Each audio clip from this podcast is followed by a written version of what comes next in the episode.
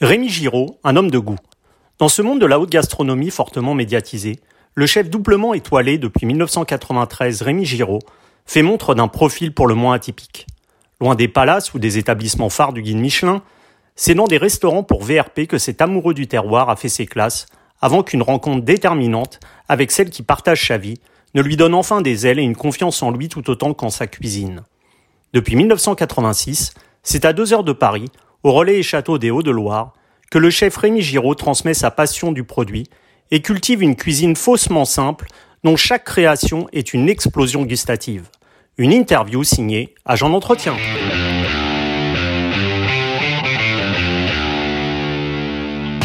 Chef Rémi Giraud, bonjour. Bonjour.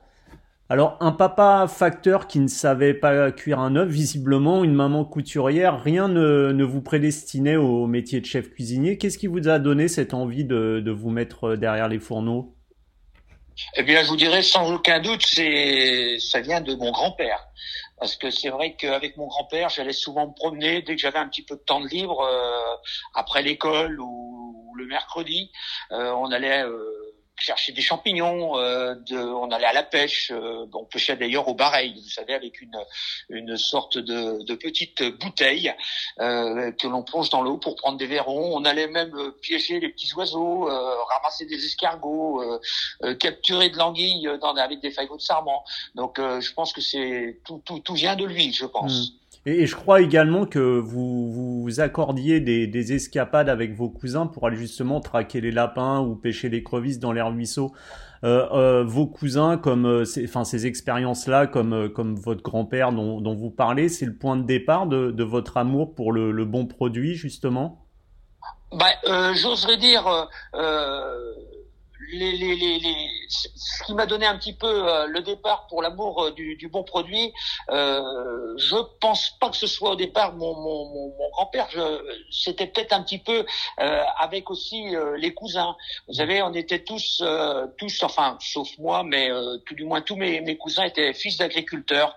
Alors nous, ce qui faisait cette, ces escapades, on allait plutôt à ce côté un petit peu aventurier aventurier, c'est ça qui m'a donné le goût du bon produit, ce côté aventurier en, et ce côté rabolio euh, qui était euh, un, comportement qu'on trouvait souvent dans le milieu euh, modeste de paysans, j'oserais dire.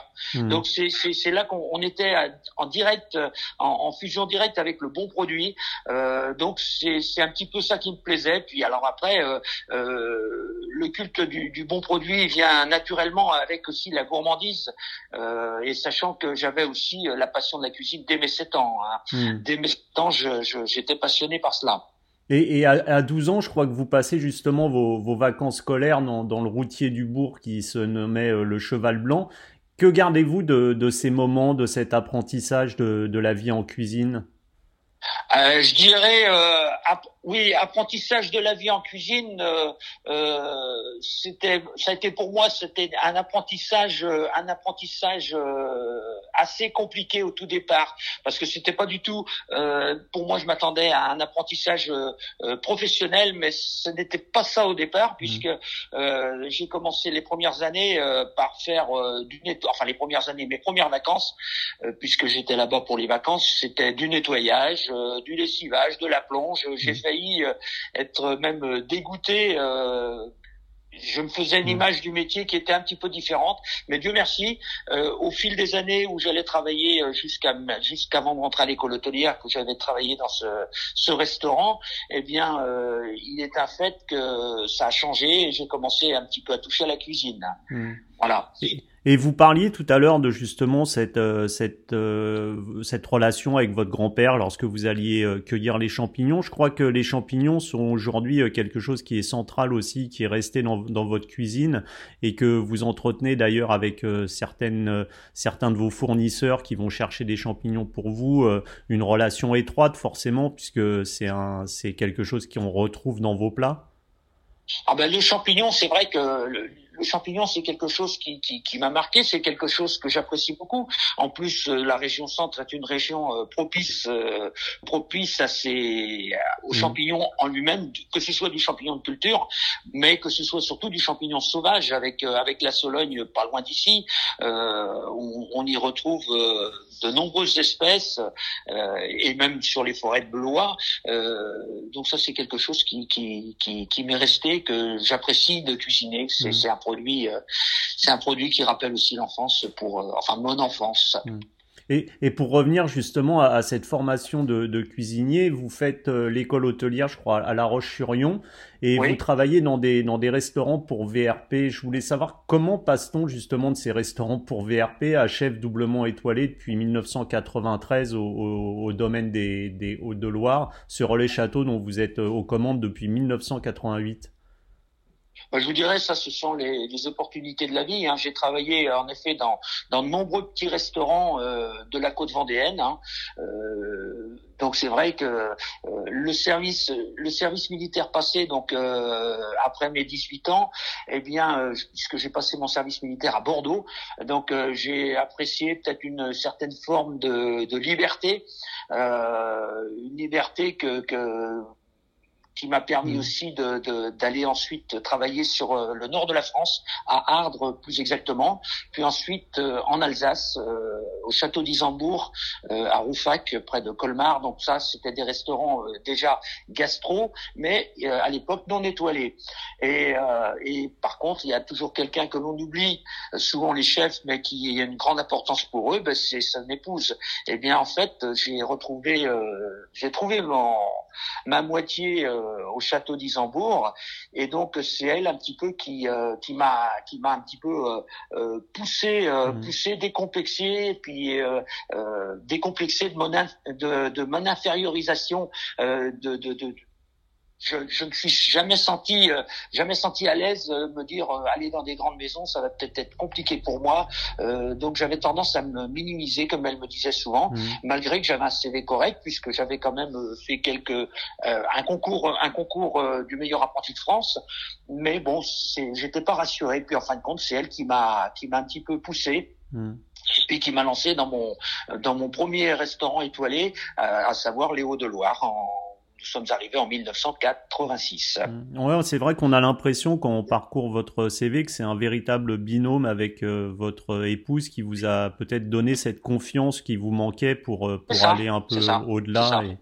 Oui, ah ben ça c'est clair, c'est clair hein, parce que c'est vrai que euh, je pense que j'aurais peut-être pris un autre chemin euh, si j'avais pas eu une, une épouse comme j'ai. peut-être que j'aurais pas oser prendre euh, certains risques. Alors euh, parfois aussi, on, on, face à son épouse, on, on, on veut prouver qui on est aussi hmm. peut-être. Et, et, donc voilà, donc ça, ça, ça a été un ça a été un, c'est un élément important de ma vie. Un moteur, oui, visiblement. exactement, exactement. Et pour, je, je, parle en mon nom, mais je parle au nom aussi de beaucoup de chefs, puisque hmm.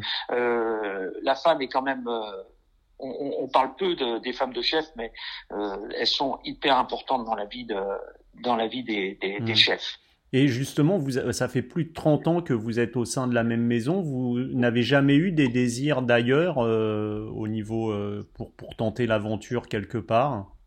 Ah bien, bien si, si, si, puisque toujours, toujours l'Alsace en fait, parce que à une époque, à une époque, euh, quand j'étais au château d'Isambourg, je souhaitais m'installer avec mon épouse. On était motivés pour s'installer. Et donc, on souhaitait s'installer euh, près de Strasbourg. Euh, en réalité, c'était à Reichstätt. Euh, c'est tout près de tout près de, de Strasbourg. Et bon, elle comme moi, nous sommes issus de familles assez modestes. nous n'avions pas forcément beaucoup d'argent de notre côté à disposition. Euh, nous n'avions pas forcément non plus de garantie. donc, le projet était peu fiable mmh. à l'époque. Et puis après, ben, les aléas de la vie fait que Hmm. Et, et, concernant votre, votre cuisine, chef, si vous deviez la, la définir en, quelques mots, quels, quels seraient après vous les adjectifs qui, qui lui correspondent le mieux? Enfin bon, moi je, ma cuisine, elle est quand même, euh, ma cuisine est quand même basée sur les fondamentaux, hein, avec les produits du moment. Euh, souvent, j'ai des remarques de clients qui et, et, surtout de mes de mes cuisiniers euh, qui me dit bah, j'ai une cuisine euh, faussement simple, faussement simple, avec euh, parfois des, alors souvent des, des, des petites touches originales inspirées par une odeur, une une réflexion.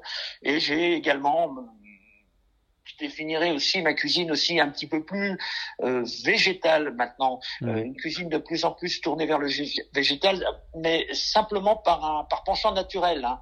Euh, c'est décidé par mon, mon, organisme, comme je le dis souvent, parce que euh, en fin de compte, euh, bah, dans le temps, j'avais plutôt, quand j'étais jeune, j'avais plutôt tendance à mettre des légumes sur le bord de l'assiette. Mmh. Maintenant, avec l'âge aidant, eh bien, j'ai plutôt tendance à, à, manger beaucoup plus de légumes. Et puis, euh, et puis, c'est un axe de créativité qui est, qui est, hyper, hyper intéressant puisque les légumes sont tellement variés. Il y a plein de choses à faire. Puis après, vous savez, euh, comme je dis aussi, le, le, le le cuisinier fait bien la, la cuisine qu'il aime, quoi. Donc en fin de compte, euh, c'est vrai que j'apprécie de plus en plus les légumes. Hum, et c'est vrai, comme, comme vous l'évoquez, depuis 1988, euh, la, la, gastronomie a énormément évolué, se tournant bah, un peu plus vers le bio, le moins gras, le moins sucré. Et depuis cette époque euh, qui était vouée à une gastronomie plus roborative, vous avez dû, vous aussi, je suppose, évoluer dans votre cuisine pour répondre aux attentes justement des, des clients.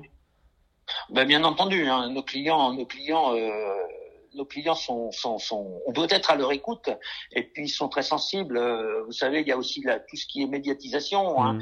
euh, la médiatisation du mieux manger, donc moins de sucre, euh, bannir un petit peu les excédents de sucre, bannir le mauvais gras parce qu'il y a quand même du mmh. bon gras, hein, euh, diminuer le sel. Euh, donc on, forcément, naturellement, on on s'adapte et puis on a on a considérablement réduit dans nos plats. Moi, je prends toujours un, un exemple de l'école hôtelière où où on apprenait on apprenait euh, la crème anglaise en nous faisant mettre 250 grammes de sucre, euh, voire même euh, à une époque c'était monté même jusqu'à 300 grammes de sucre par litre. moi, je suis rendu à 100 grammes. Hmm. je suis rendu à 100 grammes. Donc c'est c'est vrai que la cuisine évolue. Il y a aussi si ça évolue dans ce sens-là, il y a aussi la recherche médicale qui nous fait évoluer et qui nous, nous, nous fait savoir les, les dangers, euh, les dangers de, de, de, consommer telle ou telle chose. Hmm. Euh, donc, euh, vous dis, je vous dis, c'est la médiatisation du, du, du mieux manger. Euh, donc, euh, tous ces ingrédients ben, font évoluer la, la gastronomie. Et hmm. puis, voilà. Et, et, vous, vous le disiez par rapport à, à vos sources d'inspiration culinaire lorsque vous, vous pensez à un nouveau plat. J'avais lu que vous disiez qu'un plat, ça pouvait, c'était un peu un mystère qui pouvait provenir d'une odeur, d'un bruit, d'une conversation secrète justement avec votre épouse ou d'une balade au bord de l'eau. Est-ce que ce sont là autant de sources d'inspiration euh, que vous laissez éclore pour une nouvelle recette? Bah, Pour ma part, oui, ce sont les, sont les premiers ingrédients d'une recette. Hein. Euh, J'y ajouterai un petit peu, euh, un, peu le, le, les souvenirs euh, euh d'enfance qu'on qu'on souhaite euh, reproduire, riche de notre expérience. Hein. Et puis, euh, il est vrai aussi que euh, on s'imprègne de ces, ces, odeurs qui nous font, euh, qui nous font euh, les odeurs, un, un, bruit, un moment, euh, comme, comme, vous, comme, je l'ai souvent dit, c'est ça qui, qui, qui, vous développe la créativité. Hein. et, moi, je suis... Et entre ce moment justement où vous êtes par exemple inspiré par une odeur, par une promenade au bord de l'eau, euh, entre, entre la partie euh, purement euh, pensée de la recette et la partie où, où, le client va pouvoir déguster ce nouveau plat euh, au menu, il se passe beaucoup de temps, c'est assez, euh, assez inspiré, ça peut être très rapide, c'est ah spontané. C'est étonnant cette question que vous posez puisque euh, c'est une question qui revient souvent et que mmh. les clients, il y a toujours l'interrogation de la comment créer un plat, comment euh, ça se passe, comment c'est quand même complètement complètement euh, étonnant parce que euh, il peut m'arriver par exemple de mettre de mettre un jour un jour pour pour pour arriver à, à la création d'un plat, comme ça peut mettre un mois. Mmh. souvent, je fonctionne avec un une petite idée qui passe dans ma tête que je vais marquer sur un petit bout de papier. Euh, quand j'étais jeune, un peu moins maintenant parce que je suis un petit peu plus fatigué quand même, mais il m'arrivait de me lever en pleine nuit pour pour une idée qui m'était qui m'avait traversé l'esprit que, que, je devais noter. Et puis parfois, ben, vous savez, vous pensez à quelque chose, vous insistez trop sur cette chose-là que vous voulez aboutir à à votre à votre recette, euh, à votre association de produits par exemple, et vous vous y passez énormément de temps, et puis au bout d'un moment ça, ça vient pas, ça vient pas, donc vous laissez tomber, et puis vous refouillez un petit peu dans vos papiers, et puis euh, euh, un an après vous savez pas, l'étincelle ou un flash, et puis vous avez, vous, avez, votre plat quasiment abouti en, en, quelques en quelques quelques heures. Mmh. Donc c'est c'est assez particulier la création. Enfin, en ce qui me concerne, c'est ça, peut être ça peut être ça peut être en quelques heures, ça peut être même spontané parfois spontané euh, que l'on crée une recette euh, ou parfois ben, ça peut être très très long parce que on a décidé on se borne à, vouloir euh, faire une, une association. Mmh. euh, et on est sûr dans sa tête qu'elle fonctionne. Mais on n'arrive pas à trouver la clé. Et, et, justement, une fois que le plat est, est défini comme ça, que la recette est, est, est terminée, que vous l'avez faite, préparée et, et, fait goûter, je suppose, est-ce qu'elle reste figée ou est-ce que parfois elle peut un, un, un temps soit peu évoluer? Ah, systématiquement, avec moi, elle évolue. elle évolue systématiquement. Euh, si je reprends des anciens plats que j'ai fait il y a quelques années, ben, je vais les reprendre, mais je vais les, ils auront quand même évolué, euh, tant au niveau de la garniture ou une, technique de cuisson ou une, un petit truc qui, mais ça évoluera. Et euh, souvent dans, dans mes équipes, souvent ce que je leur dis euh, quand on, on change notre carte et que on a créé par exemple des nouveaux plats sur cette carte-là, mais quand c'est quand c'est bien calé, quand tout est quand tout est nickel, que tout va bien, eh ben je dis bon maintenant vous avez bien compris le, le plat, vous avez bien compris la, la recette, vous refaites bien le produit, euh, vous faites, refaites bien la, cette recette, eh bien maintenant c'est bon, on change, on passe à autre chose. Et cette recette-là, ben on, on l'oublie pendant pendant une saison ou deux ou trois même. Euh, et puis euh, même parfois j'en ai qui, qui ressortent d'il y a dix ans. donc quand on voit on voit la recette, ben forcément là je reprends la recette, mais je l'ai complètement complètement modifiée sur mmh. certains points. Mais mais voilà. Et, et, dans, et dans votre approche justement d'un plat, est-ce que, est que vous pensez qu'un plat euh, pour un restaurant doublement étoilé comme le vôtre, c'est une parfaite combinaison entre justement un plaisir gustatif mais un plaisir aussi des yeux? Moi je dirais d'abord euh, gustatif avant tout. Hein. Mmh. Euh, Joli, c'est un plus. Joli, c'est un plus. Euh, parce que vous savez, la conscience, euh, la conscience de, de, de, certains, la conscience de, de beaucoup de, de, clients aussi, euh, c'est parfois est parfois perturbé par le, le visuel d'un plat. Euh, un, un, environnement, par exemple, dans la salle du restaurant ou, ou des choses, et on en oublie l'essentiel qui est pour moi le goût.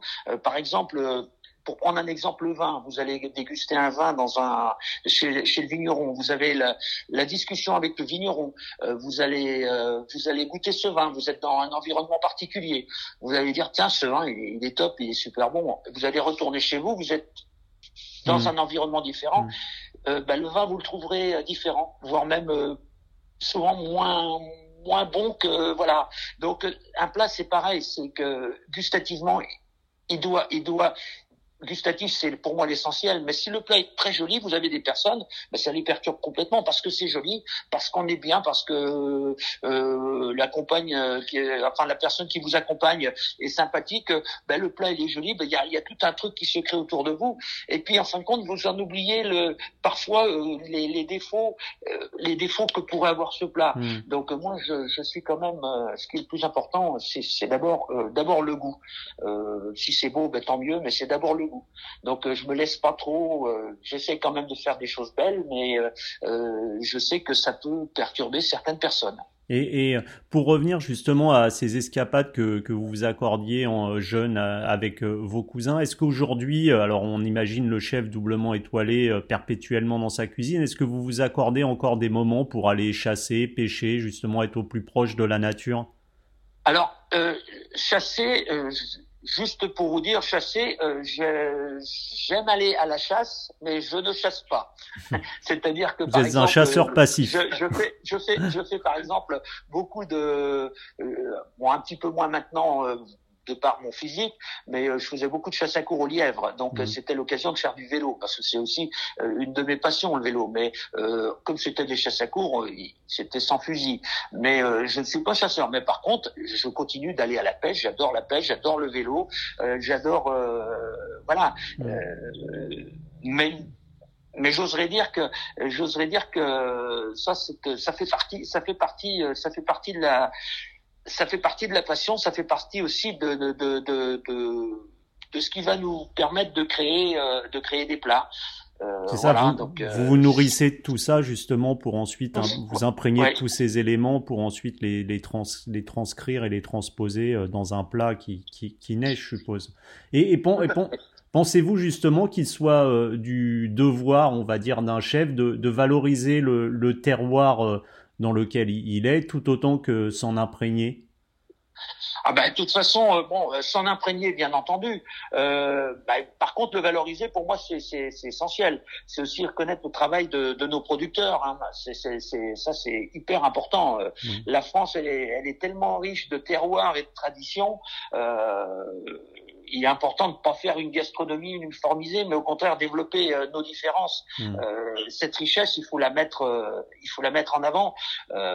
donc ça, tout à fait, c'est quelque chose d'hyper important. Et, le partage, la transmission sont deux éléments visiblement clés dans, dans votre vision de la, de la gastronomie, chef. Est-ce est pour cette raison justement que vous avez créé l'art des mets où les mercredis et vendredis vous proposez un cours de cuisine clôturé par un repas où les convives peuvent déguster leur création ah ben, euh, ça c'est une partie, c'est une partie de moi aussi. C'est une partie euh, qui me permet aussi de, de dispenser, de, de, de transmettre euh, au-delà de mes équipes, mais de transmettre, de transmettre aux personnes lambda et voire même aux enfants, puisqu'on fait mmh. des cours, des cours de pâtisserie pour des enfants dès l'âge de 5 ans.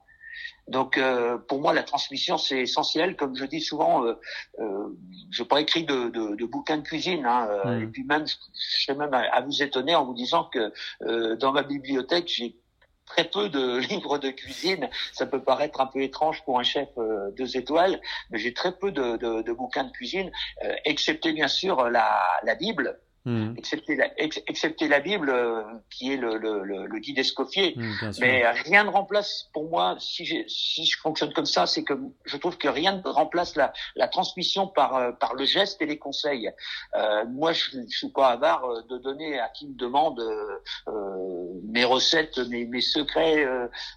ça, ça, je, je, ça me dérange pas. Et alors que sur un livre de cuisine, euh, vous allez avoir une recette, mais vous n'avez pas l'âme. Mm. Euh, et pour moi, bon, euh, c'est la transmission, comme vous pouvez le voir, je suis assez bavard, euh, donc euh, c'est la passion qui me qui qui, qui, m'anime et qui j'ai envie de donner, mais donner par le geste, par par les mots, par les, les conseils. Donc donc cette école de cuisine est aussi bah, une logique. Hein.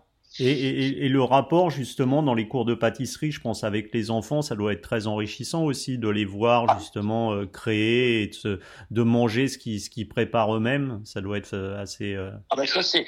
Alors donc, donc, nous au niveau des enfants, euh, on évite bien entendu de, de leur faire manipuler des, des objets tranchants ou mmh. des objets des, des, des, des, choses des objets brûlants. bon, on fait attention à cela, mais qui, ce qui est marrant avec les, les, les enfants, ben, euh, on, on, peut les, on peut les, les, les captiver euh, euh durant, durant euh, une demi-heure, trois quarts d'heure, voire une heure. Mmh. C'est incroyable. Alors forcément, ben, c'est c'est ce que ce que nous on exprime par notre transmission, l'approche qu'on qu'on fait de notre cuisine ou de notre pâtisserie, euh, qui vont cap captiver un petit peu tous ces gamins. Moi, j'ai souvenir d'enfance.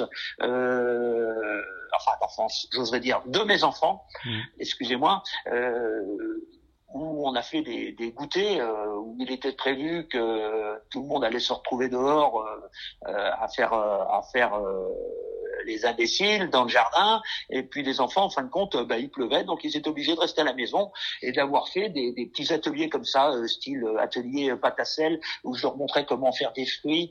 donc ils, faisaient leur petite corbeille de fruits, ils faisaient sécher ça, puis ils sont repartis, ils ont fait leur goûter, ils, ont reparti, ils sont repartis chez eux avec leur petite corbeille de, de, de fruits qu'ils avaient fait eux-mêmes.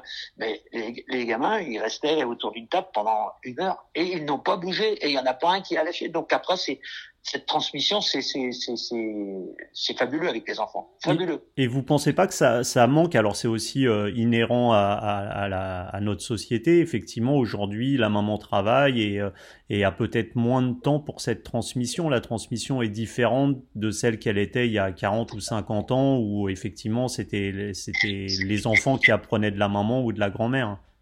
Ben, c'est clair, ça c'est clair. Hein. C'est clair que maintenant, euh, et, et, vous dites la maman. Bon, ben, c'est vrai que à une époque, euh, à une époque, euh, c'était le papa qui travaillait, la mmh. maman qui restait à la maison. Mmh. maintenant, c'est les deux travaillent et puis, bah, ils, ils ont plus, ils ont plus trop de temps, plus le temps passe, plus le temps passe vite aussi. Et puis, hmm. qu'est-ce qui se passe? Eh ben, euh, on achète des plats, des plats préparés. On n'a pas le voilà, ou, ou, éventuellement on travaille, on fait quelques quelques plats le, le, le week-end quand on a un peu de temps.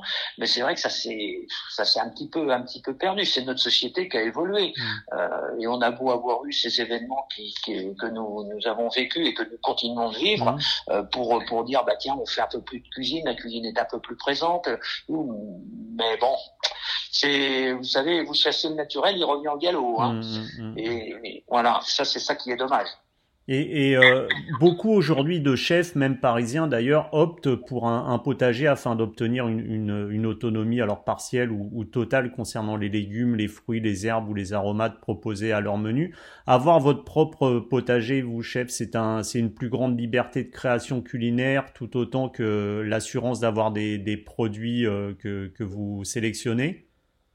Bah, je dirais, vous savez, c'est j'en reviens un petit peu à mes origines. Hein, mmh. c'est, il y a un bon sens paysan. Hein. Euh, de toute manière, ce que l'on produit est toujours meilleur et qualitatif. Alors, euh, moi, je voyais, euh, pour prendre un exemple, au, Cheval Blanc, le fameux routier quand, mmh. euh, lequel je travaillais dans les années 70, on avait le potager, on avait le verger, euh, on avait même le cochon pour euh, pour euh, pour, qui consommait les, les déchets, mhm. les petites choses comme ça. Et puis ce qu'il y a la liberté d'avoir un potager, c'est aussi ça nous permet toujours en quête de de, de, de création, ça nous permet aussi d'expérimenter de nouvelles variétés ou des variétés anciennes. Moi je vois, j'ai travaillé la la melonnette jaspé de Vendée, forcément mhm. de Vendée, le melonnette jaspé. j'ai travaillé pas mal de, je sélectionne aussi pas mal de tomates euh, avec le château de la Bourdessière qui a une collection de 600 tomates. Et donc euh, avec Nicolas Toutin le, jardinier, euh, bah, ça me permet d'avoir des variétés chez moi qui, qui sont adaptées et au terrain parce que la tomate chez l'un est pas une variété chez l'un est pas forcément bonne chez l'autre. Donc ça me permet de sélectionner mes variétés de tomates par rapport à ce que je veux faire. Euh, on a travaillé aussi dans notre jardin, euh, que c'est un produit que j'adore, euh, qui est peu connu, qui s'appelle la morelle de Balbis, qui est un, petit fruit extraordinaire. Moi, je sais que j'utilise ça surtout pour pour la période du gibier. il y a aussi le notaire le notaire, c'est une, une plante, on consomme les feuilles, on peut décorer avec les fleurs, les fleurs, on peut consommer aussi les racines qui sont légèrement sucrées. Bon, ben ça, ça il y a les conopodes.